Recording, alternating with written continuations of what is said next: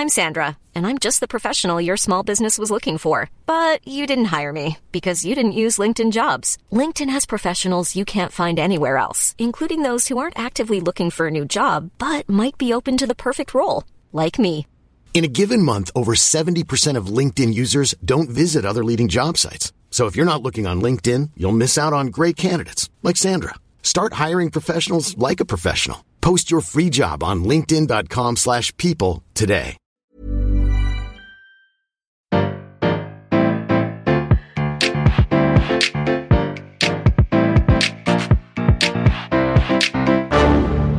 Bonjour, vous avez choisi la réponse D. Mais d'abord, écoutez la question. Aujourd'hui sur la thématique gastronomie, combien de distilleries de whisky existaient en Irlande au début du 21e siècle? Alors tu sais, moi je suis plutôt dans la team Rome. Mais puisque tu me poses cette question, on va parler de whisky et de son histoire. Je te passe les détails sur le premier whisky, la création des alambics par les Égyptiens et les Arabes, ou encore les Normands qui inventent le terme gaélique en déformant Uskebau en whisk, qui deviendra plus tard whisky. Non, je vais te parler de l'Empire britannique. Au XVIe siècle, les Anglais achètent du vin Xérès aux Espagnols, transporté en tonneaux par bateau. En échange, ils renvoient du whisky dans ces mêmes tonneaux. Et là, les marins se rendent compte que le vieillissement en fût de Xérès, ça donne une couleur et un goût bien meilleur au whisky. C'est ainsi que naquit le single malt. Un whisky, un tonneau, une bouteille. À partir de là, au sein de l'Empire, les Écossais et les Irlandais vont se battre pour la paternité du whisky tel qu'on le connaît aujourd'hui. Car au début, les distilleries, c'est limite un truc de pirate. Les distillateurs cherchent des petites îles pour installer leur matériel et fabriquer leur single malt presque en cachette. Donc de là à savoir lesquels ont été les premiers à faire du whisky, euh, c'est compliqué. Toutefois, la plus vieille distillerie à avoir une licence pour en produire est irlandaise. C'est celle de Bushmills. Située tout au nord de l'Irlande, dans la ville du même nom, elle possède une licence depuis 1608 et est toujours en activité. Fun fact, elle est même présente sur les billets irlandais de 5 livres. C'est une vraie fierté nationale. En 1781, la loi se durcit. L'Empire britannique va créer une taxe sur le whisky pour faire fermer les moonshiners, les distilleries produisant de l'alcool de contrebande.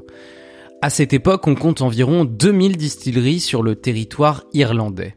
En 1853, le premier blend est créé par Andrew Usher, un Écossais.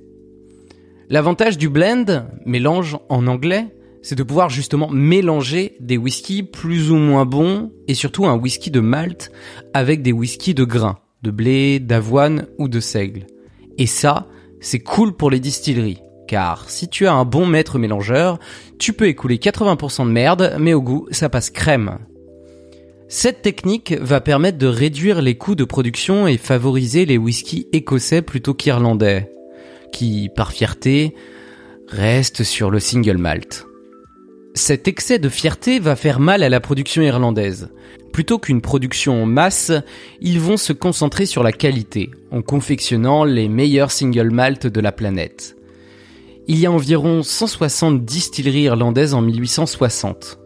À la fin du 19e siècle, on n'en dénombre plus que 28. Et ce n'est pas fini. Dans les années 1920, les États-Unis mettent en place la prohibition. Ils ferment donc le marché aux entreprises de spiritueux.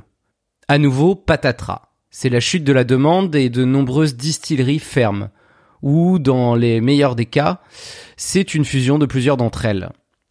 En 1966, on ne compte plus que 4 distilleries en Irlande. Bushmills, toujours vivante, toujours debout d'un côté, et une union entre Jameson, Power et Cork Distillery de l'autre.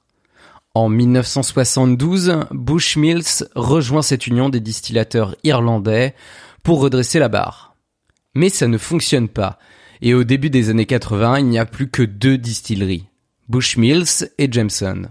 Le sursaut vient dans les années 80. Le whisky revient à la mode dans les bars et les cocktails, le business reprend et l'Irlande commence à réouvrir des distilleries pour subvenir aux besoins du marché. En 1987 s'ouvre la Cooley Distillery, une indépendante. Ce qui porte le nom de distillerie irlandaise à 3, jusqu'en 2007. Et depuis, c'est un monde en pleine croissance avec aujourd'hui environ 30 distilleries ouvertes ou sur le point d'ouvrir et sûrement plein d'autres par la suite. Bravo, c'était la bonne réponse. Pour aller plus loin sur ce sujet, retrouvez les sources en description. La réponse D est un podcast du label Podcut. Vous pouvez nous soutenir via Patreon ou échanger directement avec les membres du label sur Discord. Toutes les informations sont à retrouver dans les détails de l'épisode. À demain pour une nouvelle question sur la thématique science et technologie.